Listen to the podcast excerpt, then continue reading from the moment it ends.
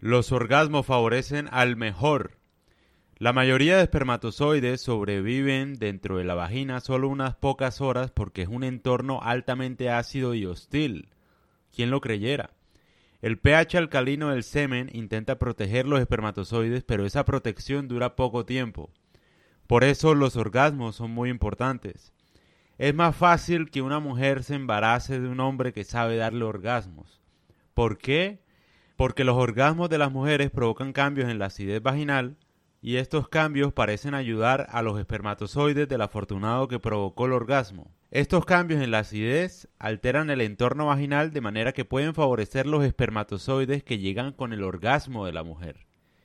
Básicamente el que sabe dar orgasmos merece reproducirse y el cuerpo de la mujer va a ayudarlo a que se reproduzca.